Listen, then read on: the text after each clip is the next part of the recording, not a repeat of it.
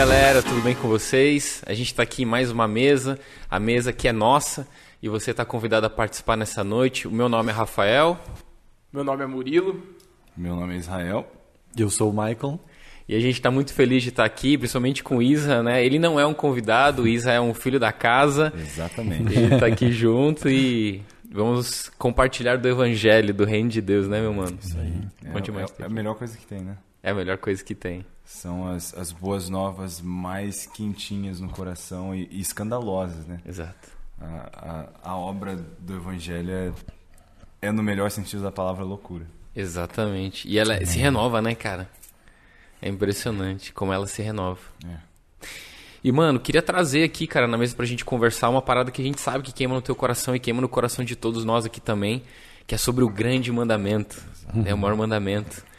Você compartilha um pouquinho para nós que Deus tem ministrado no teu é, coração. Eu acho que parte disso queimar muito no meu coração é o próprio fato de que eu sou um filho dessa casa. Uhum. Né? Eu cresci aqui e essa é uma mensagem que se prega muito aqui na Alcance de Curitiba. E, cara, eu acho que muitas vezes a gente não acorda de manhã como se Jesus tivesse respondido uma pergunta de que tem um mandamento mais importante nas Escrituras. Uau. Tipo, tem dias que isso, a gente não acorda pensando nisso. Né? E, e a, próprio, a própria palavra mandamento a gente vai levar muito a sério. O que é um mandamento? Tipo, cara, é uma ordem. Uhum. Né? E a gente sabe que a linguagem de amor de Jesus é obediência. Se não me engano, uhum. João 14, 21, até bom checar. ele diz que esses são os meus amigos, esses são aqueles que me amam, aqueles que obedecem o que eu digo. Então ele estabeleceu, a minha linguagem de amor é essa. Então, se eu não, não desejo obedecer eu estou ferindo a principal linguagem de amor de Jesus que ele estabeleceu. Exatamente. Entendeu? Então, muitas vezes eu acho que a gente, sabe, a gente tem essa visão muito sensacionalista do que, que é viver grandes coisas com Deus, mas a gente despreza a, a, a consistência, a simplicidade de amar a Deus com praticidade uhum. no dia a dia. Uhum. E é isso que ele quer. É verdade. Né? Se, se esse é um mandamento até interessante, o quão, na verdade, isso não é um mandamento, de certa forma, difícil. Uhum. Claro que na, na, você agir dessa maneira muitas vezes é difícil, mas amar a Deus é simples porque tudo que você precisa é olhar para Ele. Não tem outra resposta no nosso coração a não ser o amor. Mas eu acho muito interessante, cara, que Jesus respondeu, né? A gente tem esse episódio, um, um, uma das minhas narrativas preferidas, esse episódio ali de Marcos 12, no versículo 28, onde o escriba aparece. E o trabalho de um escriba, muitas vezes a gente não traz em contexto. Uhum o cara passava o dia lendo a Bíblia e reescrevendo a Bíblia. Era esse o trabalho do cara. Ele tinha um pergaminho aqui com a lei, outro pergaminho em branco. E ele copiava de letra por letra. Muitas vezes a técnica não era nem escrever a palavra e a próxima palavra. Ele ia primeira letra de cada palavra, depois segunda letra de cada palavra. Então, tipo, pensa em alguém que conhecia a lei. Então essa pergunta desse cara veio muito quente, entendeu? E, e Jesus ter respondido, né? Esse é o maior mandamento. E citar ali Deuteronômio 6, ali do versículo 4 né, que diz ouça, ó Israel. Então, desde o Velho Testamento, chamar. tinha sido né, estabelecido, a chamar, ouça, ó Israel. O Senhor é seu Deus, seu único Deus, então, portanto, ame o Senhor seu Deus com todo o seu coração, toda a sua alma e toda a sua força. E aí, esse mandamento continua com um mandamento junto ali, que é ensine isso aos seus filhos, né? Fale disso quando você acordar, quando você for dormir. Basicamente, o mandamento de Deuteronômio é faça isso e fale sobre isso o tempo inteiro. Uhum. Né? E esse falar sobre isso o tempo inteiro é muito forte. Porque isso começa a trazer para nós de novo a responsabilidade. Uhum. Né? Começa a trazer para a gente lembrete de que esse é o jeito que a gente deve viver a vida. Então Jesus falou, esse é o maior mandamento, e ele amarrou outro ali junto também, um mandamento conjunto, porque ele diz que o segundo é tão importante quanto o primeiro. Uhum. Então eles não são, né, não é mandamento um e o dois aqui, ele é um mandamento Exato. coeso, conjunto. Sim. Que é amar o Senhor de todo o coração, e força e amar o próximo como a mim mesmo. Então, eu acho que é interessante Jesus amarrou eles juntos, porque na verdade um me leva a fazer o outro. Uhum né? Eles caminham ali juntamente. Então, a gente tem que acordar de manhã pensando nisso. Cara, porque se tem um maior mandamento, a obediência desse maior mandamento é tipo um maior sucesso. Uhum. Se eu consigo viver dessa maneira, né, tudo segue isso. Então, agora, muitas vezes tem essa dificuldade. Como que eu faço para amar Deus de todo o coração? E até antes da gente falar mais, assim, biblicamente desse tema, porque tem muitas coisas interessantes aqui, eu já queria mandar essa pergunta para vocês. Como que eu posso amar Deus de todo o coração na prática do dia a dia? Essa é uma boa pergunta, né? Cara, é muito, é muito engraçado, né? Porque isso, normalmente eu já vi tantas pessoas querendo levar esse amar ao próximo, tipo, para um, universo totalmente paralelo, sendo que às vezes o amar ao próximo tá no quarto vizinho uhum. do teu, tá ligado? Exatamente. É o mais próximo que você tem. É o mais próximo é o próximo mais próximo. E, cara, e é muito engraçado isso, assim, sabe? É até mesmo é, uma das coisas que é, me marcou muito, né? Sempre que uma coisa que meu pai sempre falava foi era sobre obediência, sobre obediência. E não que ele estava me obrigando a obedecer ele, mas eu entender que a obediência a esses princípios, a esses mandamentos, iam me levar a um lugar mais alto. E cada vez mais, cada vez mais eu estaria indo mais profundo em Deus e cada vez mais eu estaria mais alto em Deus ao mesmo tempo. E é muito engraçado, porque eu já vi tanta, tanta é, tanta maneira de como amar o próximo, de como amar a Deus, né? E eu vou deixar uma simples aqui, uma simples assim, demais assim. É, cara, é basicamente arrumar a cama. Hum. É, é não precisa ser mais é que isso. Princípio. É um princípio, não, não, precisa ser mais que isso. Arrumar a cama. Cara, minha mãe adora, minha mãe adora quando ela desce, e o meu quarto é de frente pro dos meus pais, e a escada fica entre os nossos quartos. Então, quando ela acorda e ela vê que minha cama tá arrumada, eu sei que ela tá feliz, tá ligado? E, mano, não demora cinco minutos pra arrumar a cama. Que isso? Um minuto às vezes pra arrumar a cama. A, minha, a minha demora um minuto. Não, não sou tão, não. tão bom assim. É porque eu não arrumo bem. ah, quando, eu morei, quando, eu morei, quando eu morei sozinho no México, eu dormia em cima do. Eu dormia dentro do saco de dormir pra não precisar arrumar a cama. Aí depois eu casei e tive que começar a arrumar a cama. Quando tu mora sozinho, né? Os rapazes solteiros muitas vezes tem aquela pilha que ela tá em dois lugares, né? De dia na cama e de noite na cadeira da cama, né? Pilha de roupa. ela vai quicando, que nem ping-pong.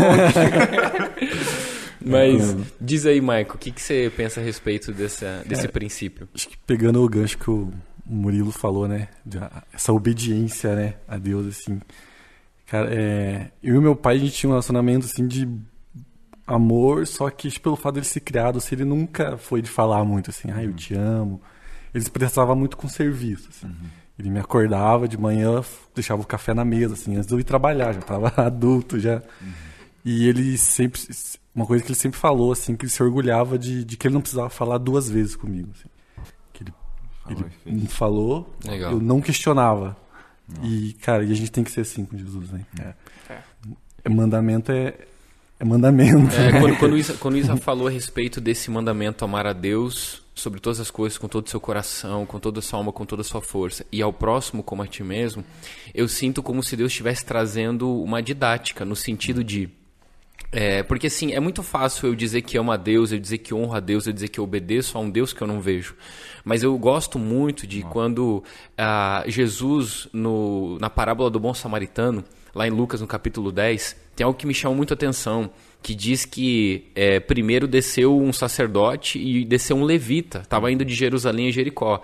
Ou seja, se eles estavam saindo de Jerusalém indo a Jericó. Um pastor e um líder de louvor ali. É, se, é, que se estava descendo de Jerusalém a Jericó, provavelmente eles já tinham servido a Deus uhum. no templo. Uhum. Terminei, meu, terminei uhum. o meu serviço a Deus. E de repente, quando ele está descendo, na verdade, Deus está ali. Uhum ele tá ali no chão. E eles falam, não, mas eu já servi Exato. a Deus lá. Não, peraí. O princípio é, cara, aquele que diz amar a Deus, né? Como diz 1 João, mas aborrece ou odeia seu irmão é mentiroso. Porque como pode amar a Deus que não vê se não ama seu irmão que vê? Uau. Eu pego esse princípio Uau. e trago para tudo. Aquele que diz que obedece a Deus, mas desobedece o seu pai que vê, é mentiroso. Uhum. Então, uhum. essa consequência de amar a Deus, ela é muito mais do que um sentimento. Ela é uma ação viva, né? Uau. E eu gosto de trazer muito isso, porque às vezes eu posso estar achando que estou amando a Deus por meio do serviço, mas na verdade quando um irmão precisa de mim, eu falo, não, mas eu já estou cansado de servir, já servi a Deus, não vou servir você agora, não, parece que você não entendeu, cara. Uhum. E na verdade se a gente olhar para Jesus, é. isso moe a gente, porque essa é a figura né, central de Deus que a gente tem. Uhum.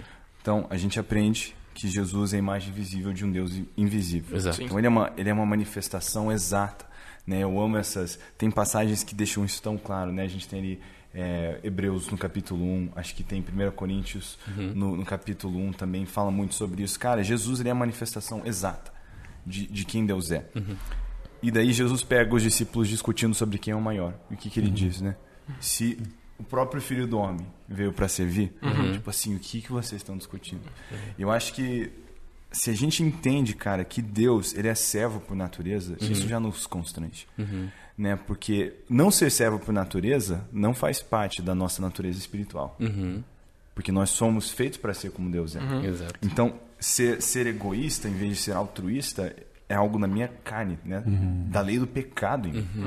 Então, por exemplo, na verdade não é só isso, para nós é claro, porque a nossa linguagem quando a gente olha para a figura de Jesus, que veio e serviu, Uhum. o tempo inteiro ele serviu. Né? Ele não veio para ser servido, mas para servir. Isso é muito forte. Mas antes mesmo disso, cara, uma das coisas que me apaixonou na Trindade, e o fato de que a Trindade sempre existiu, é que o coração de Deus, ele não é centrado em amor próprio. Exato. Quer dizer, desde sempre o pai ama o filho, o filho ama o pai. Exato. Então, desde sempre, Deus tem um coração altruísta, cara. Isso é muito forte. Então, se eu quero me parecer com Deus e obedecer a Ele, o caminho é o altruísmo, é me importar com o próximo. Então, assim, eu, eu amo também, Paulo, né, ensinando que não adianta falar a língua dos anjos, dar uma lista de um monte de coisa boa fazer se não tiver amor. Isso te ama. Então eu posso acordar, né, fazer um devocional profundaço, mas se eu não tenho, né, aquele amor para fazer a cama, aquele amor para preparar o café para alguém, muitas vezes o amor para ter paciência. Cara, às vezes, assim, isso me parte o coração. É uma das cenas que mais me parte o coração nessa vida, é ver filho ficar escutando o pai de cara fechada, assim, sabe? Aquele Cara de deboche. é, deboche, Grada de assim, olhinho. nossa, nos forte, tipo assim, uma, uma falta de honra, uma falta de amor, cara. É. Entendeu? Então, como que eu posso amar Jesus se nessas coisinhas eu, eu não quero me parecer com ele, sabe? E eu acho que é muito interessante que essas coisas estão amarradas, porque elas são muito juntas. Eu não consigo, né? Você acabou de falar. Como que eu posso amar a Deus se não amo o meu próximo? Exato. Né? Então, porque se eu olho para Deus, é isso que eu vou ver. Exato. Cara, a, a vida de Jesus na Terra é uma missão de serviço, uma missão de resgate. E uma das coisas que eu acho muito engraçada, né? É, eu estava esses dias escutando também um podcast, lendo também, né, pesquisando sobre essa informação. E tem um hormônio que é chamado ocitocina, que é o mesmo hormônio que quando a mãe pare o bebê, isso é, é encontrado na mãe numa taxa altíssima, assim. E eles falam que é o hormônio do amor. Cara, a mãe tá ali, fez cesárea, o parto normal, tá doendo tudo, cara. Não interessa. Ela vê a criança, cara, ela chora, ela, esquece fica. dor. Ela esquece de tudo, cara. E foi feito um estudo e foi achado a liberação desse hormônio também a partir do momento que você serve o próximo sem interesse nenhum. Cara, e isso, quando eu descobri isso, eu fiquei assim, caraca, velho. Isso é muito forte, mano. Isso é muito forte, porque, cara, quando você serve alguém, é liberado a ocitocina. E, cara, a ocitocina ela é responsável por várias e várias e vários fatores. Um dos fatores é, é o hormônio do bem-estar também, cara. E- interessa como o seu dia tá. Se você decide servir alguém, cara, aquela boa ação sem esperar nada em troca te faz, faz o teu dia melhor. Então, eu acho muito engraçado, porque daí você linka com que o melhor é dado que receber. Você linka isso com várias outras coisas, vários outros princípios, e tudo tá no nosso DNA, tudo tá dentro do nosso Isso corpo. é muito forte. Tem outra passagem, essa eu não lembro de cabeça o endereço, mas ela fala que quando eu dou de beber alguém, eu sou dessaciado? Não. Descedentado. Quando eu dou de beber alguém, eu sou descedentado. Eu acho que muita gente, cara, caminha com Jesus, mas tem umas crises. Eu não consigo entender. Eu caminho com Jesus, mas por que que eu não tô feliz? Por que, que eu não tô bem? Eu sei, porque o cara não serve ninguém. Não serve. Então ele tem uma sede que ele- você não mata por encher seu copo. Essa sede você mata por encher o copo do próximo. Exato. E, cara, isso é muito doido, porque eu lembro em várias assim, viagens missionárias, ou mesmo em casa. é, alguns dos meus maiores encontros com Deus até hoje não foram no quartinho, na hora do meu tempo a sós com Deus, na devocional, foi tipo, lavando a louça. Que legal. Foi tipo, ajudando a fazer reforma. Sabe? Cara, eu tive alguns encontros com Deus que eu pensava, por que que, que nesse momento Deus me soltou essa bomba de revelação, tá ligado? E aí eu vou vendo como caminha junto amar a Deus e amar os outros. sabe? Exato. É, é muito forte isso. Eu lembro de uma vez que foi até um evento aqui na igreja, foi no Sobrenatural, e eu- nessa parte eu tava servindo. E, cara, eu tava passando aqui por trás do corredor, aqui do, do fundo aqui do palco, e naquele corredor correria, indo pegar alguma coisa, acho que indo pegar água e tal. Cara, de repente um pastor me parou, cara. Ele me parou, ele olhou pra mim, cara, e desceu, cara, uma profecia na minha vida, que foi algo que foi algo que eu tava perguntando pra Deus faz tempo, tempo, tempo, tempo. E, cara, isso deu uma virada de chave na minha vida. E, assim, quantas vezes, cara, quantas vezes eu pude, é, eu pude desfrutar, sabe, do amor de Deus servindo ao próximo, tá ligado? É, que é algo que eu tô doando pra alguém, mas é, Deus parece... É, porque toda vez que você libera suas mãos, você tá pronto pra receber, né? Eu, eu, eu, eu gostaria de falar uma parada que o Isa trouxe nessa linha que eu achei muito legal, que é mais ou menos assim. A gente falou sobre uma revelação do amor, que é o serviço, que é o como. Como eu demonstro que amo, servindo. Como eu sirvo a Deus, servindo o próximo. Que é o que Jesus diz. Quem, ainda que der um copo de água desses pequeninos, me deu a mim. Né? Muitos naquele dia dirão, Senhor, em teu nome. Não. É, eu tive fome e você me deu de comer. Eu tive sede e você me deu de beber. Quando fizemos isso? Quando você fez os meus pequeninos. Mas qual é legal o princípio disso? Depois o Isa falou não só o como, mas o porquê. Porque tem muita gente que pode servir, mas não está servindo por amor. É. Né? E, e, o- e o princípio de servir por amor, porque quando a gente olha Romanos no capítulo 13, quando ele vai fazer, fazer uma lista, eu acho muito interessante, porque essa lista que ele faz me fala do próprio Cristo. Então ele começa falando, ainda que eu fale a língua dos anjos e dos homens. Ou seja, ainda que eu consiga reconectar céu e terra, porque só consegue haver reconciliação quando há diálogo. Terminou o diálogo, a guerra. Então eu tô falando, ainda que eu conseguisse reconectar céu e terra, ainda que eu conseguisse entregar meu corpo para ser queimado, ainda que eu desse tudo que eu tenho. Então ele tá falando a respeito de, você vai perceber que parece que é o sacrifício de Jesus. Se eu não tivesse amor, eu nada seria. Eu até faria, mas não seria. Porque o princípio do que o evangelho veio nos tornar é ressignificar uma identidade. E serviço não é o que eu faço, servo é aquilo que eu sou. Porque se serviço é um comportamento momentâneo, então a partir do momento em que eu deixei de servir, agora não é mais minha responsabilidade. Então eu vejo uma parada no chão e falo, ih, cara, não tô no meu horário de serviço. Não, eu sou um servo. Então eu saí da minha obrigação, deixei o crachazinho lá, né? Eu vou juntar. Por quê? Porque eu entendi que eu não deixo de ser servo. É uma identidade, não é um comportamento. E às vezes a gente trata como comportamento, mas eu gosto. E eu queria passar pro Michael, porque assim, uma das maiores características de alguém que está servindo por amor, porque alguém pode servir e não amar, mas é impossível amar e não servir. Uma das características que eu vejo é quando o cara serve sem receber nada em troca, ou sem esperar receber nada em troca. E quando eu olho pro Michael, eu vejo isso. Porque o Michael, cara, ele serve no louvor, ele serve na integração, ele serve no, no Curso de noivos. no curso de noivos, ele serve no podcast e, No- e- a Integra já foi? integra já alcance no jovem. alcance jovem e, e, cara, e ele, e ele nunca espera nada em troca, né? Fala pra gente, cara, esse coração que você Não, tem. antes do Michael falar, vou dar um exemplo. Cara, Manda. acabou o Origem, conferência agora que a gente teve. Acabou o Origem, liberei toda a equipe, beleza. Cara, o Michael e a Elaine lá perguntando se precisava mais de alguma coisa, tá ligado? Liberados, tá ligado? E isso que é falar sobre É. o coração de servir, é isso. Tipo, não precisa fazer mais nada, mas estamos aqui pra ajudar. O que, que precisa ser feito? Tipo, não precisa fazer mais Não, mas estamos aqui pra ajudar. O que precisa ser feito? Esse é o coração. Sim, cara. É, Acho que isso a gente tem visto muito aqui na igreja, né? Acho que é um DNA nosso aqui, é uma igreja que serve mesmo, assim. E, cara, quando eu e a Elaine viemos pra igreja, assim, a gente tava numa fase muito conturbada da vida. Quase se separando, assim. A gente era recém-casado, aconteceu várias coisas, a gente tava... Era a nossa última cartada, a última chance que a gente tava se dando. E Deus usou as pessoas aqui, nossa, cada palavra que a gente vinha falava o nosso coração. E, cara, a gente foi invadido por um amor de Deus, assim, tão grande que, cara, é... não tem como a gente. É, é a nossa gratidão, assim, expressar o amor a Deus quanto a nossa igreja que é servindo, tendo esse coração. E uma coisa que, você, que o Rafa falou, que de, de- às vezes Deus fala, né, a gente servindo, como o Murilo falou, que a pessoa veio ali, deu uma palavra. No começo do ano eu tava, fui passear com a minha cachorrinha, assim, e, cara, falando com Deus, fazendo os planos pra esse ano, apresentando pra ele, assim. A hora que eu cheguei no elevador, eu vi um papelzinho no chão. Falei, ah, vou juntar, né? Curitibano, né? a hora que eu peguei era uma, aqueles versículos de caixinha de promessa, assim. Era, entrega teu caminho ao Senhor. Tudo foi, confia, confia nele, nele, mais mas ele não fala. Cara, e aquilo veio invadindo meu coração. E é, eu sinto que é o que Deus tem me falado durante todo esse ano, assim. Entrega e confia. Uau. Que eu vou tá estar E, e como é uma linha fina, cara, é, essa parada, porque, querendo ou não, o evangelho não precisa. O, evangelho não veio nos ensinar a sermos honrados, né? Ele veio nos ensinar a sermos traídos. Porque ser honrado todo mundo consegue, né?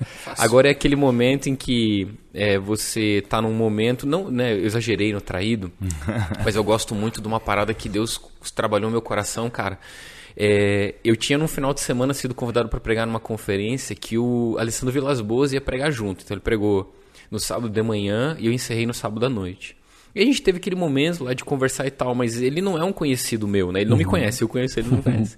Eu acho que passou duas semanas depois, eu tava aqui, cara, no serviço voluntário, e eu fiquei na portinha abrindo ali da, da integração.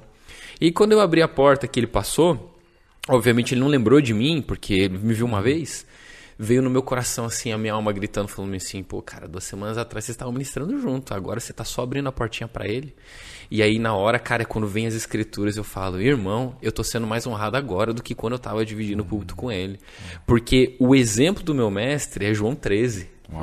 Jesus se levanta, despeçou a túnica. Meu irmão, eu acho que assim, ó, as, as escrituras sempre me assombram. Mas João 13, cara, pega meu coração de um jeito que eu, é, eu imaginando essa cena, cara. É, é, é, é fora de sério, né, cara, Jesus fazendo isso. Essa, essa, é, uma, essa é uma boa palavra que as escrituras me assombram. Né? Na verdade, cara, isso é tão chave, porque até né, no fato de. Uma, das respostas práticas, como eu posso amar Deus todo dia, cara, a palavra é lâmpada para os meus pés, né, luz para o meu caminho. Eu não consigo ter nenhum, nenhum tipo de relacionamento com Deus sem a, sem a Bíblia. Exato. Eu, não consigo. E muita gente, às vezes, se sente tão perdido de como viver para Deus porque não conhece os parâmetros. Uhum. Não conhece, é. não tem a luz para os pés, não uhum. tem né, a lâmpada para o caminho.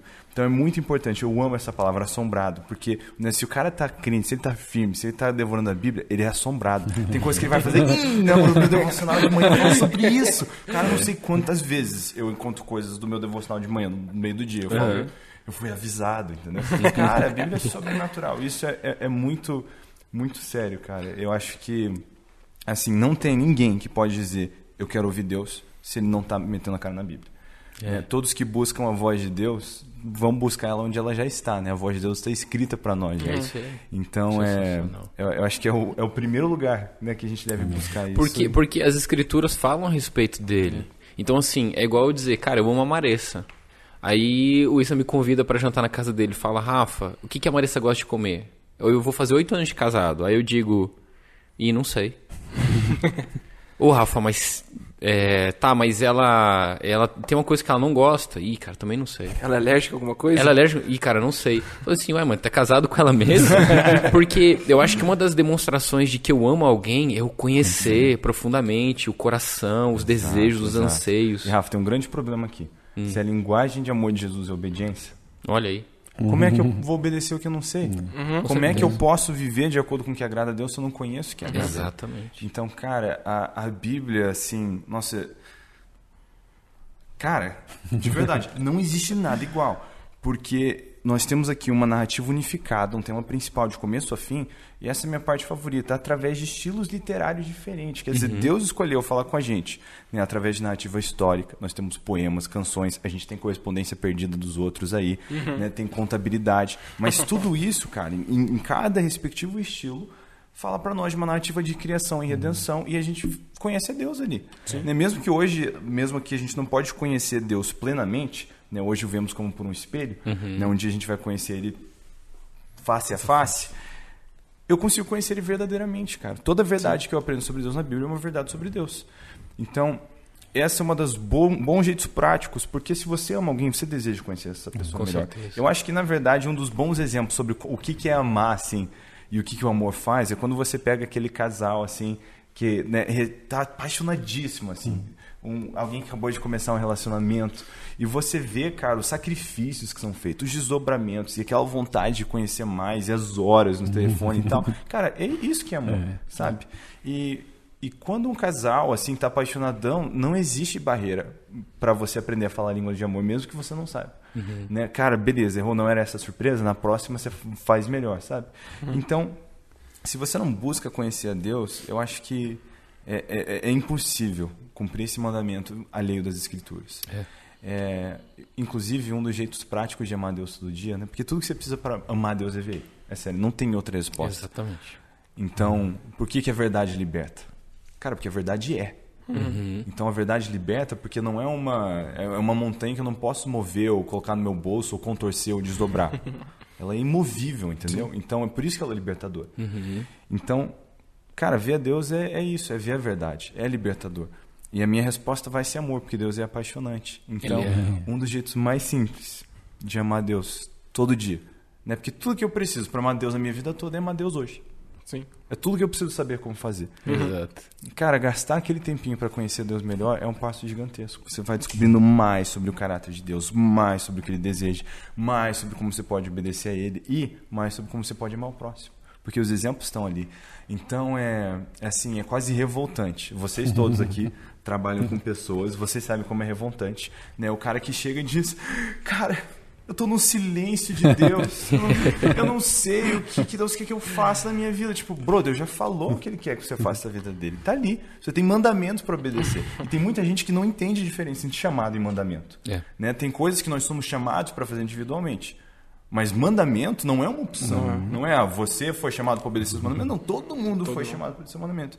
Então me dói o coração ver gente em crise e eu não sei o que fazer se o cara não está levando a sério obedecer o que Deus já mandou ele fazer. Uhum. Quer dizer, se Cristo é Senhor da minha vida, ele tem toda a autoridade nos céus e na terra, e debaixo de toda a autoridade nos céus e na terra, ele me manda obedecer a grande comissão.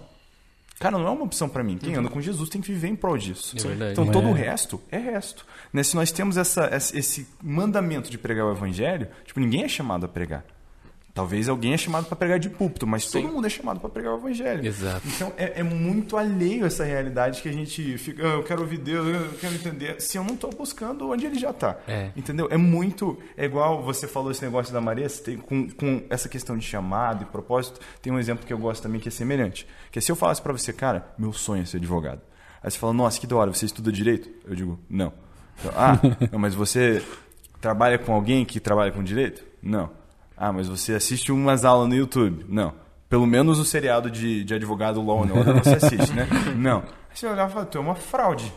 Você não quer. Seu sonho não é, ser um advogado, você não tá nem aí pra isso. Por quê? Por mais que eu diga, ah, meu sonho é ser advogado, cara, minhas atitudes não estão refletindo isso. exato. Elas não refletem o desejo de alguém de se tornar um advogado. Sim. E o que que Jesus falou? Que nós somos conhecidos pelos nossos frutos. Não é o que a gente fala. É o que a gente faz. Tanto que a grande comissão dele reportada em Atos é que nós vamos ser suas testemunhas, não dar o testemunho. Né? Você falou, a gente não serve, nós somos servos. Né? E, e- e o serviço é um dos jeitos que a gente compartilha essas boas novas. Né? Então, cara, é, é- é quem eu sou. E é muito essencial que eu entenda isso. Cara, se, se Deus falou, é desse jeito que tem que ser. Então, né, muita gente vive, vive alheio, mas procurando algo que já está ali, já, já tá ali na cara. Eu, e, e exato, e eu acho que, às vezes, uma das dificuldades da nossa geração, nessa, nessa questão de, de, de- Porque você você entrou, você veio para um tema de falar assim, pô, é uma confusão de propósito, de chamado, e o cara quer tudo. E só que já está escrito muitas coisas antes. Então eu gosto muito de um princípio, né? E a gente precisa entender com o coração puro. Numa frase que eu ouvi uma vez e no começo me chocou, e depois, quando foi explicado, eu falei, faz sentido. E a frase dizia: o ID não é para todos. Eu assim, ué, como assim o ID não é para todos? Não, o ID é só para aqueles que passaram pela escola do mestre. Jesus reúne eles lá no finalzinho, capítulo 28, e diz: portanto, id. Que significa, portanto, todos os 28 capítulos anteriores. Então, assim, irmão, você quer. A gente quer, a gente quer receber um direcionamento de Cristo antes de ter tempo com ele. Olha. Os caras andaram três anos com ele. Depois de três anos passando pela escola do mestre, agora vocês vão. Então eu acho que às vezes a gente quer, a gente quer o final do filme, quando na verdade a gente não passou pelo processo. E nesse ainda tema de praticidade, Madeus todo dia, pegando o gancho do, do direito, né? ao mesmo tempo que é fácil pensar que eu amo alguém invisível, também tem um lado difícil, né? De amar alguém que eu não vejo, que eu não toco todo dia, diferente do meu próximo. É que muitas vezes eu posso estar achando, dizendo, cara, não, eu amo o Senhor.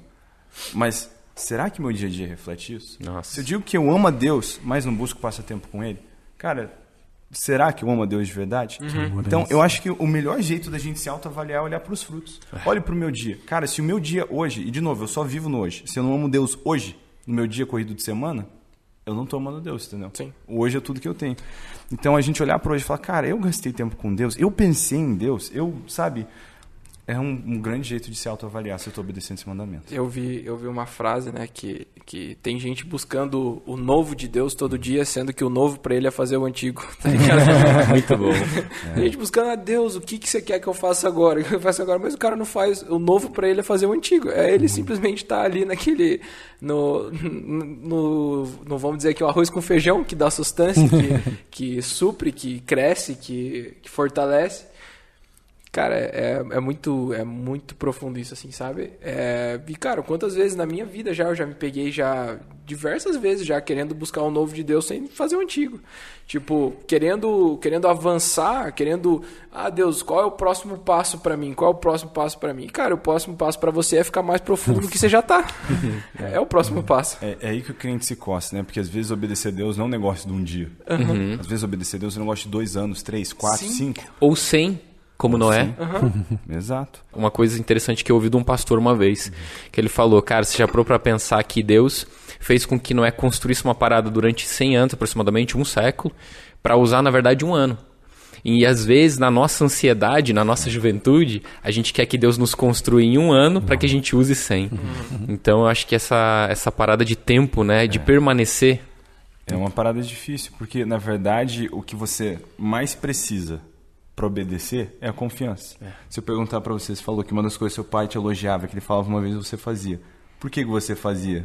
Confiança. Confiança. Você- Você confiava no seu pai, certo? Eu acho que muitas vezes a gente não percebe, né? Porque a gente, a gente sempre pensa que a gente é bonzinho, né? Eu, Sim. Eu, tô- eu- tenho um bom desejo, tipo assim. Mas a gente tem que se denunciar pelos nossos próprios frutos, né? Então, assim, muitas vezes, cara, por que, que eu tô tendo dificuldade de obedecer o que Deus falou? É porque eu não tô confiando no projeto dele. Então, Deus ter caminhos mais altos do que os meus, também significa que os caminhos dele são diferentes às vezes. Né? E às vezes a gente quer aquele negócio de um ano e, e não tem a paciência do 100. Mas ter a paciência do 100 vem com a confiança. É. Né? Às vezes as construções de Deus não são lógicas. Às vezes ele faz desconstruções da nossa vida, né? Tipo, eu fico olhando para José, cara. Ah, José, beleza.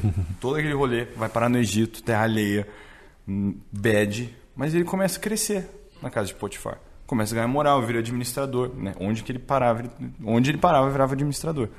O cara era o ADM na veia. Aí, beleza, as coisas estão ficando boas. Aí ele vai parar na prisão, mano.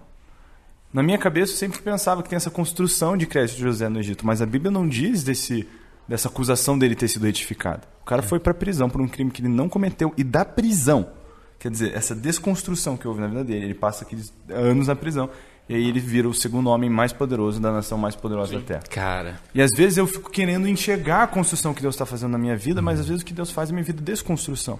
Quer dizer, Deus tira Israel do, do Egito. E para onde eles vão? Deserto. Para tirar o Egito deles, entendeu? É. Sim. É uma desconstrução. Sim. Às vezes essa é a construção que Deus faz na minha vida, mas eu não tenho paciência porque eu não tenho confiança. Se eu confio, cara, eu sei que a vontade de Deus é boa, perfeita, agradável. Quem tem o sonho, o melhor sonho para minha vida é Deus. E tem uma coisa que às vezes a gente se desespera na nossa imaturidade. Porque eu, realmente acredito. Eu, eu já tive vários momentos na minha vida onde, cara, eu estava buscando direcionamento de Deus. Mas sempre que eu busco o direcionamento de Deus, eu busco com fé, porque eu sei que Ele é um Deus de clareza, não de confusão. Mas qual que é a nossa dor às vezes? Às vezes, no fundo, a gente sabe, com certeza, o que Deus quer. A gente só não tem clareza do porquê. E a gente se coça porque, Deus, mas quanto tempo que é pra fazer isso? É pra fazer um ano? É pra fazer cinco? É pra fazer dez? Aí a gente começa a se desesperar. Mas, cara, se eu amo a Deus, se eu confio nele, eu vou ter que obedecer. Uau, e, e, cara, isso que você tá falando eh, vem no meu coração como uma flecha de que os nossos porquês nem sempre vão ser respondidos. Cara, todos os porquês de Jó, Deus não respondeu nenhum. O simples fato de ele ver Deus foi suficiente. Eu acho que eh, essa parada que você disse de confiança, que, ela, que é a base central do amor. Eu não posso amar em alguém que eu não confio. Você deu o exemplo da história de José. Eu nunca esqueço um amigo meu falando, cara. Ele falou assim, Rafa, muitas vezes a gente tem a sensação de que quando José tá com a esposa de Potifar, ele diz assim, como poderia pecar eu contra Deus? Quando talvez, na verdade, essa parada de confiança e consciência era, como poderia eu pecar contra Deus? Tipo, Deus não tá lá, Deus tá aqui.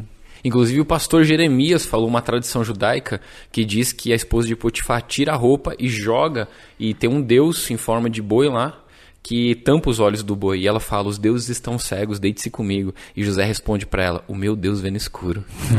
tipo essa consciência de Deus e, e essa confiança de que é, aquilo que ele aprendeu a obediência dele ia servir para alguma coisa. Cara, sabe uma coisa que me assombra no amor de José, no exemplo que você deu? No- na, na paciência de passar pelo processo, da confiança que ele tinha. É o seguinte: os Dez Mandamentos, meu irmão, foram só muitos anos depois que foram escritos. Quem ensinou José que adultério era pecado? Porque não adulterarás está só lá na frente. Mas a consciência de José, gravada no coração, já era antes. Eu penso, se você me perguntar, eu penso nessa parada de amor de José, é mais ou menos aquela confiança de que valia a pena no sentido assim, cara, meu pai trabalhou 14 anos para ter minha mãe. Quem sou eu para usurpar a mulher de outro assim? Né? Então, a base do amor, como disse o Isa, é essa confiança e não importa o tempo do processo, não importa a dificuldade do processo. A obediência é uma semente que eu vou colher, cara. É. E é uma coisa que a gente tem uma perspectiva muito limitada da vida. A gente tem. Então, às vezes você não sabe, às vezes o cara passa também, ele, ele começa a olhar, né, entra a comparação. O cara tá no Instagram, né, ele tá tentando obedecer a Deus naquela missão que ele não consegue entender o porquê. Aí ele fica olhando um monte de gente, vivendo tudo que ele quer viver, ele, é, ele começa os mimimis. Mas, cara, cada um de nós nós temos um papel nesse grande quebra-cabeça. É. E eu tenho que ser fiel no papel que Deus me deu. E eu não, às vezes eu não sei, às vezes fazer a coisa que parece menos importante pode mudar a vida de literalmente milhões de pessoas. Exato. Milhões de pessoas. Você não sabe. Sim. E, e Deus sabe. Então você ser fiel e confiar no caminho que Deus tem para você é, é o lance, cara. Eu não vou ser, não vou responder diante do chamado dos outros. Não vou ou do quão parecido eu fui com os outros. Eu tenho que responder sobre quão fiel eu fui, sobre o que Deus confiou para mim. Exato. Então acho que a confiança vem muito disso, de cara, eu tô aqui para isso, sabe? É o que as pessoas me perguntam, Isa, você é um pregador ou você é um ministro de louvor? Cara, sério, minha resposta é tipo sim, eu tô aqui para obedecer, eu tô aqui, tiver que eu tô ser. aqui pra Jesus, eu sou filho, entendeu? Eu faço o que precisar para ajudar no negócio do pai, entendeu? Eu lembro, eu lembro de uma história, né, que tinha um pastor de uma igreja e o taxista da igreja, né? E o taxista toda vez depois do culto pegava e dava carona pra galera da igreja para suas casas, né? E aí um dia o pastor morreu, né? Foi pro céu e tal, chegou no céu, entrou no céu e falou assim, Deus começou a apresentar, né? Jesus ali acompanhando ele começou a apresentar, ó, essa daqui é a casa do teu membro da igreja e tal. Essa daqui foi aumentando o nível, né? Ó, essa daqui é a casa do teu diácono da igreja, aumentando o nível. Caraca, como o cara serviu. Aí chegou assim, ó, essa aqui é a casa do teu taxista da igreja, cara. A casa do taxista era uma mansão, né? Aí ele, o pastor pensou assim, caraca, como que vai ser a minha, né? Aí de repente viu que chegou na casinha dele, uma casinha mais simples. Uma kitnet. Aí, aí uma kitnetzinha, uma kitnetzinha no céu. Aí ele perguntou Jesus, mas por que isso? Aí Jesus olhou pra ele e falou assim, cara, porque no teu culto as pessoas dormiam, mas já na carona do taxista ia todo mundo acordado, porque o cara era um barbeiro.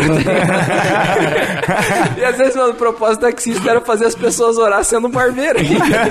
Aumentou a intimidade da galera com Deus pelo meio. né? Com Deus, tá ligado? O cara teve que confiar.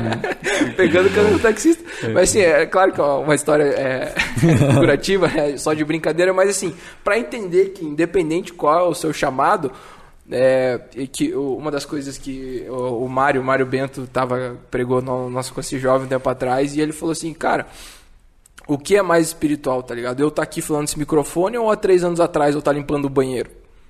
Tipo, o que é mais espiritual que isso? Nossa, cara, isso, é- isso pega meu coração de um jeito, sabe, mano? E depois eu queria passar pro Michael compartilhar um pouco, mas tem uma. Tem um, cara, ô Isa, essa palavra que tu falou de sombra, eu sou um cara que o evangelho me empolga, cara. Mas de- e desde que eu era pequeno, cara, e toda vez que eu percebo que eu tô perdendo sensibilidade, eu vou chorar na frente de Deus, porque tem que continuar me empolgando. Mas uma das histórias que mais me empolga, a gente tá falando a respeito de comparação, no serviço, no amor pro Deus, na expressão, nessa recompensa que vem só dele, que a gente não, hoje não sabe o quão vai ser incrível. E mas uma parada que chama meu coração é um uma dos maiores eventos do Antigo Testamento, que foi é, a condenação de Jezabel, que matava profetas, quem ungiu Jeú para fazer essa limpa foi um jovem filho do profeta que nem o nome dele está escrito na Bíblia. A única coisa que a gente sabe é que cavalgava como um louco. Vem um, um menino que cavalga igual um louco aí correndo, desesperado. Outro barbeiro. Outro barbeiro. Entrou aí, puxou Jeú, ungiu ele. Quem é esse menino? A gente não sabe o nome. Mas ele mudou a história de uma nação, irmão. E é impressionante isso, né? É demais. É incrível. É... Tem na, na minha célula, meu discípulo Léo Tonchak. Uhum. Ele, ele e a esposa dele, a Kátia, são um coração de servo, assim, que é incrível, né? E esses tempos testemunhando na célula, assim, que ele começou a servir e ele estava no banheiro lá. E ele falou assim, cara, eu vou fazer esse banheiro aqui, a pessoa ter prazer de vir aqui. Como se fosse Uau. o banheiro da casa dela, que, assim, limpíssimo. E, cara, e a gente vê, assim, Deus honrando a vida deles incrivelmente. Cara, e como é lindo, né? E Demais. eu tenho, eu tenho pensado muito nisso esses últimos tempos, assim, de, de quão privilegiado nós somos em servir. Uau. É. Como Jesus tem os anjos que podiam dar o perfeito louvor, tudo. Nossa, tudo. Né, cara? Mas ele conta com a gente, a- apesar de nós, né? Ele gosta de ouvir minha voz taquara rachada cantando no banheiro. Tá Na verdade, mano, se você para pra pensar, a gente não tem mais nada pra dar pra Deus, Exato. a não ser a obediência e o amor voluntário. Exatamente. Na verdade, eu acredito, de certa forma, simplista, né? Tipo, é, é, é sobre simplificar isso. Mas eu acredito que esse é o propósito do livre-arbítrio. É que eu possa tomar uma decisão voluntária. Essa é a única coisa que eu posso dar pra Deus. Riqueza, Deus pode, ele tem tudo, ele pode criar o que ele quiser. É. Tipo, o que, que eu posso acrescentar pra Deus? A única coisa é o que ele me deu controle sobre. O que ele me deu controle sobre é esse decisão de obedecer ou não obedecer, de amar ou não amar. Cara, isso é tudo que eu posso dar para Deus, mano. E entrando nessa pegada de intensidade, de excelência, de nossa, eu vou limpar como se fosse para Jesus usar esse banheiro, né, o coração. É. Na verdade, isso é outro jeito prático da gente obedecer esse grande mandamento, mandamento tanto né, de amar o Senhor como amar o próximo, é fazer as coisas como se fosse para Deus. Né? Esse não é um, é um, é um, não é um tema estranho, né? A gente não. vê Colossenses 3:23, né? Tudo que você fizer, faça como para o Senhor, não para os homens. E com toda. É, com toda. Então, primeira, primeira Coríntios também fala, né, que quer comais, quer bebais, façais isso para a glória de Deus. Então, por que a gente tem que fazer essas coisas para a glória de Deus? Por que, qual que é, por que é importante saber disso? Cara, porque pensa nisso, isso é muito legal. Olha, essa pessoa, na verdade, que você acabou de dar o exemplo, cara, eu preciso me converter, ser mais parecido com essa pessoa, porque olha o coração. Eu quero que a pessoa entre nesse ambiente e, e sinta prazer nisso. Pensa nisso, tipo, se, se, se, Jesus fosse usar o banheiro da sua casa, como você limparia? É isso, cara. Mas quando é o teu brother, por que, que você faz diferente? aí? Mas é uma parada, então você pode olhar para as coisas da vida dessa maneira. Cara, se Jesus fosse meu chefe, como que eu ia trabalhar? Uhum. Ah, ah, legal essa dica. Não, não é dica, velho, que a Bíblia ensinou. Sim. Eu tenho que fazer tudo. Outro mandamento. Uhum. Tudo que eu tenho que fazer Sim. é como se fosse para o Senhor. Cara, isso é um desafio. Eu, eu, de verdade, isso é uma das minhas maiores lutas. É. Porque às vezes é muito fácil você perder o ânimo, cara. Sim. Até mesmo trabalhando na igreja, pô, às vezes você tá cansado, tá ligado? Sim. E é meio fácil, às vezes, tipo, você ser tentado a empurrar algo com a barriga, tá ligado? Esse é um desafio grande que eu tenho é, um, é algo assim que eu realmente oro sempre. Eu peço, Senhor, me ajuda. Uhum. Eu preciso muito crescer nisso, trabalhar nisso, porque às vezes eu me pego meio cansado, né, fazendo as coisas assim. E, quando, e, é e tipo, sendo sincero, mas é muito bom, na verdade, um, um, grande jeito de você crescer é quando você se percebe fazer essas coisas, cara, orar. Tipo, pô, Senhor, eu quero ser mais parecido com você. Me é ajuda é a fazer isso. Uhum. É isso. Deus sabe, faço isso inteiro. é então, é, cara, é muito interessante isso. Inclusive, é interessante que em Deuteronômio 6, ali, naquela passagem ali do versículo 4 em diante, né, fala de amar o Senhor com todo o coração, fala de amar de toda a alma e de toda a força. Né, é muito legal ali que o coração é lebab, no hebraico, fala do homem interior. A alma é nefesh, fala do, do lugar das emoções. Uhum. E o que a gente traduz como força é meode. Na verdade, é um advérbio de intensidade. Então, a palavra é muito. Uhum. Ame o Senhor com todo seu muito. E a única vez na Bíblia que ela é usada sozinha é aqui. Uau. Eu chequei, não tem nenhum outro lugar na Bíblia que ela é usada sozinha, só aqui. Então, por exemplo, é sempre usada com alguma coisa. Uhum. Gênesis 1:31, né, fala que Deus olhou para o que ele criou e viu que era meode bom, que era muito bom. Quando Caim se zanga com Abel, fala que ele ficou meode muito zangado. Uhum. Me ódio quando, pistola. Quando o Jacó. Exatamente. Quando o Jacó prospera na terra do sogro dele, a Bíblia diz que ficou meode e meode rico. Muito, muito rico, né? Tipo, pô, só falar que o cara é rico não é o suficiente. É muito, muito rico. Então, é, é sempre usado para intensificar algo. Aqui não. Aqui é ame o Senhor seu Deus com todo o seu meode. E na estrutura do hebraico, como se fosse ame o Senhor seu Deus com todo o seu muito reticências. Ou até um underline. Seu muito, muito o quê? Muito tudo. Muito tudo muito tudo. Então toda a minha intensidade eu tenho que aplicar para o Senhor. E, e, faz sentido quando você pensa que não tem outro povo nessa terra que pode existir da vida sorrindo e cantando senão um cristão. Encontrou algo que é maior que a vida. Uhum. Como pode, cara, alguém sorrir diante da face da morte? É uma coisa que. É. Eu digo que eu entendo. Não, eu não entendo, eu nunca tive lá. É. Uhum. Eu nunca tive na face da morte sorrindo cantando ainda. Uhum. Mas, cara, como que isso é possível? De verdade, porque existe algo em Cristo maior do que a vida. Então, pensando nisso, não é, não é uma surpresa que a gente tem que fazer tudo com intensidade. É. Né? Porque, seja na morte ou seja na vida, Cristo é maior que tudo. Exato. Então, a minha intensidade tem que ser para Ele. Tem que. E a mensagem é bonita, mas ela é muito desafiadora. Uhum. Porque é muito difícil você fazer as coisas com intensidade, alegria, e fazer por amor e fazer bem, quando você tem um chefe rabugento. É. Tá ligado? Quando uhum. você trabalha com alguém que te tira do sério. Exato. Mas como eu posso fazer isso? Cara, eu acredito que o jeito é realmente. E isso faz meu amor por Jesus crescer. É uhum. É fazer como se fosse para ele. Sim. É verdade. E isso que você fala de intensidade, o que vem no meu coração, o exemplo de Jesus de intensidade, João capítulo 4. Depois que ele se encontra com a mulher do poço e ela vai, os discípulos voltam com comida e falam: Mestre, coma. Começa a insistir, mestre, coma. E a resposta de Jesus é: Minha comida é fazer a vontade do meu Pai. E cara, a gente precisa entender: hoje a gente não trabalha para comer quase. A gente trabalha para ter um carro, para ter uma casa, para ter um celular. Mas naquele tempo e mais antigamente, o homem trabalhava para comer. Ele saía de casa de manhã para ir ter sustento e comer. Era o que ele fazia. E quando Jesus fala, o minha comida é fazer a vontade do meu pai, ele tá falando sobre intensidade e prioridade. Ele tá dizendo, cara, a vontade do meu pai tá acima das minhas necessidades básicas. Uau. Ou seja, o meu instinto mais primitivo de sobrevivência está em segundo lugar.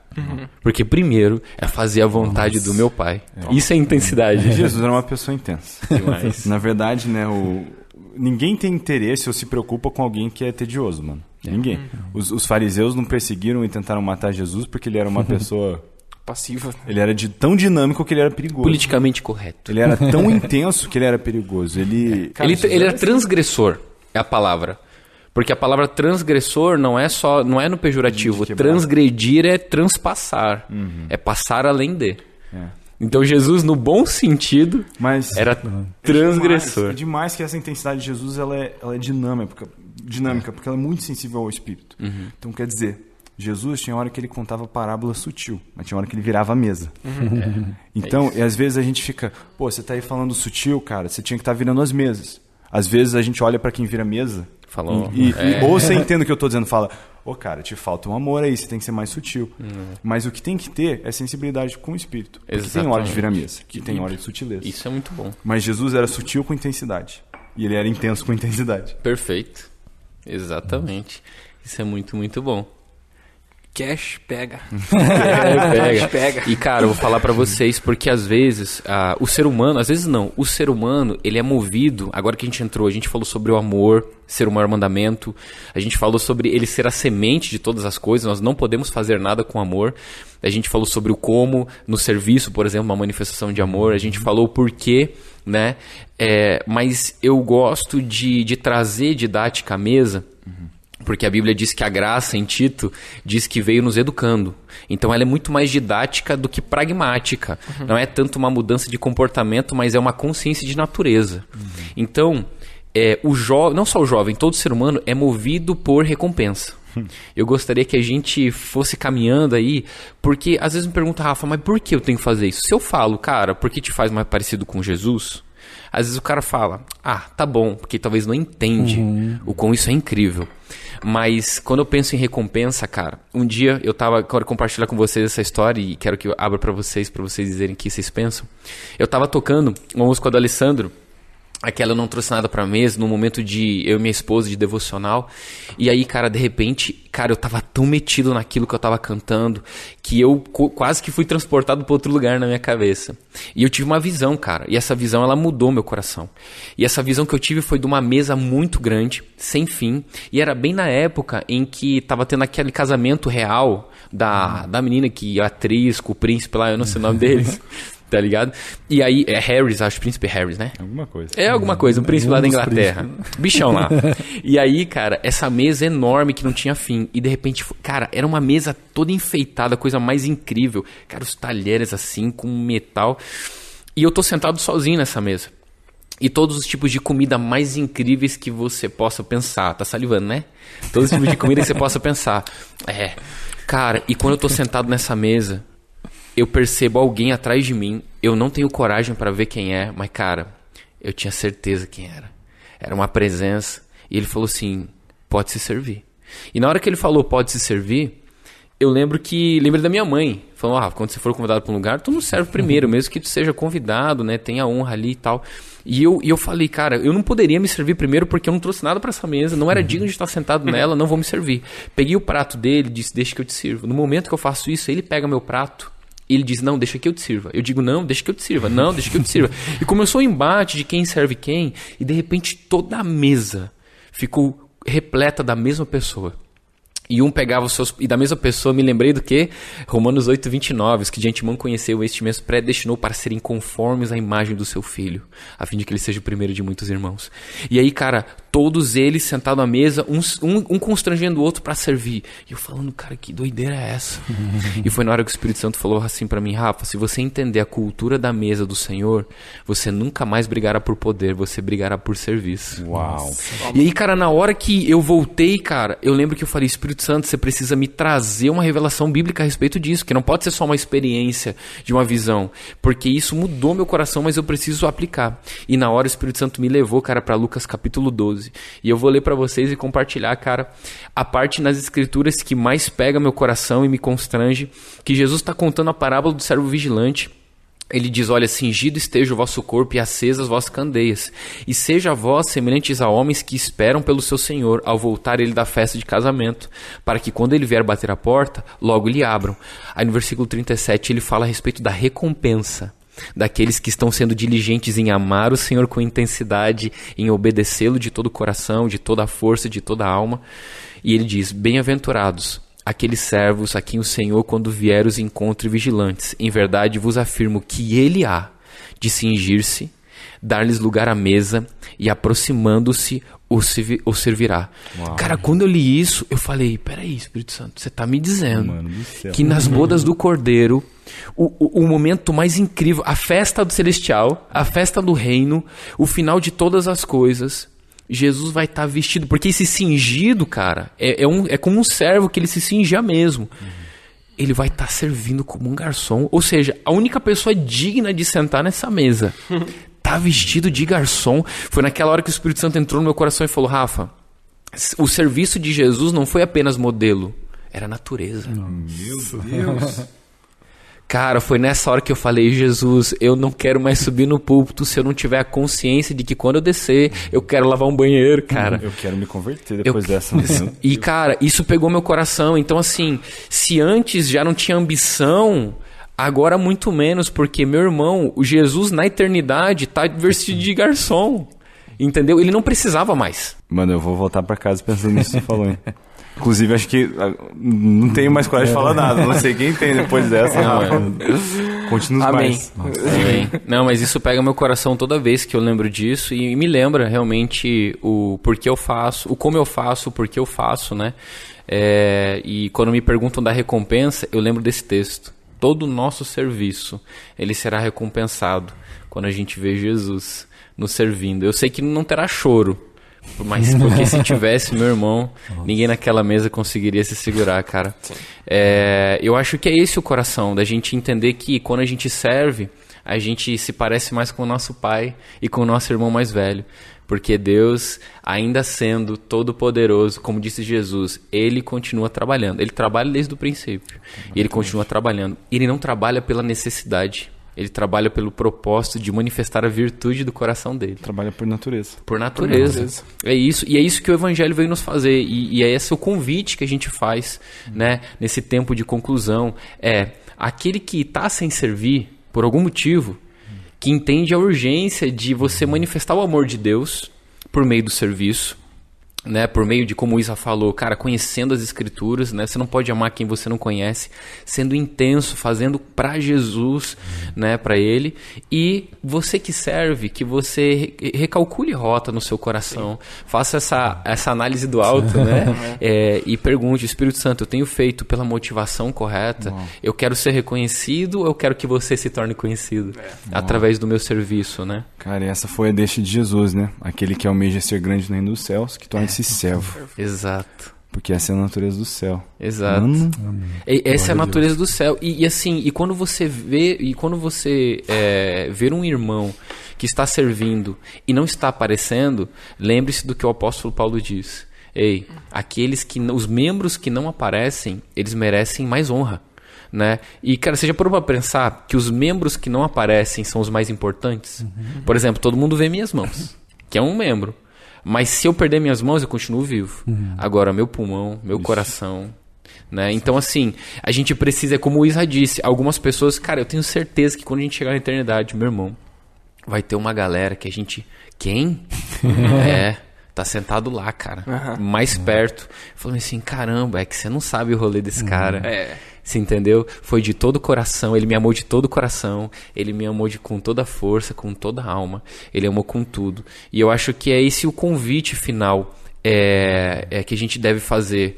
Cara, não tem como, eu gosto dessa frase, 99 não é 100. Não há como amá-lo 99, né? A gente, a gente sabe e repete várias vezes a, a história do jovem rico Que ele, se a Bíblia diz nos evangelhos que ele corre, se lança. Eu sempre digo, não faltou sinceridade, né? Não faltou nem vontade. O que faltou foi total entrega.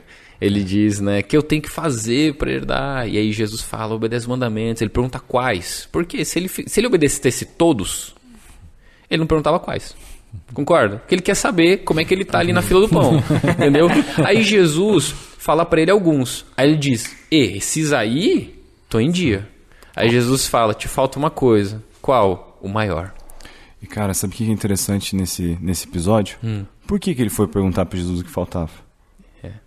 Ele sabia que estava faltando alguma coisa. Exato. Ele tinha uma sede Sim. que ele não conseguia preencher. Que eu não conseguia saciar. É.